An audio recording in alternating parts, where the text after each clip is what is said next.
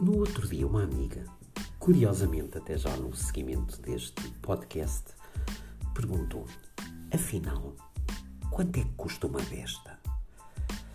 A resposta a esta pergunta é tão complexa como aquela a quanto custa um carro, uma mala ou um vestido. Depende de muitos fatores. Uma 10 point de palhetas invertidas ou uma Excalibur topo de gama, por exemplo, custam alguns milhares de euros.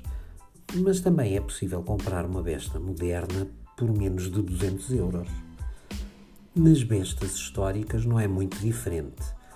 Uh, o site do Todd's Workshop, que já agora é um dos artesãos mais famosos em termos de armas históricas, tem, entre outras, uma besta de caça do século XVII que custa mais de 4 mil euros.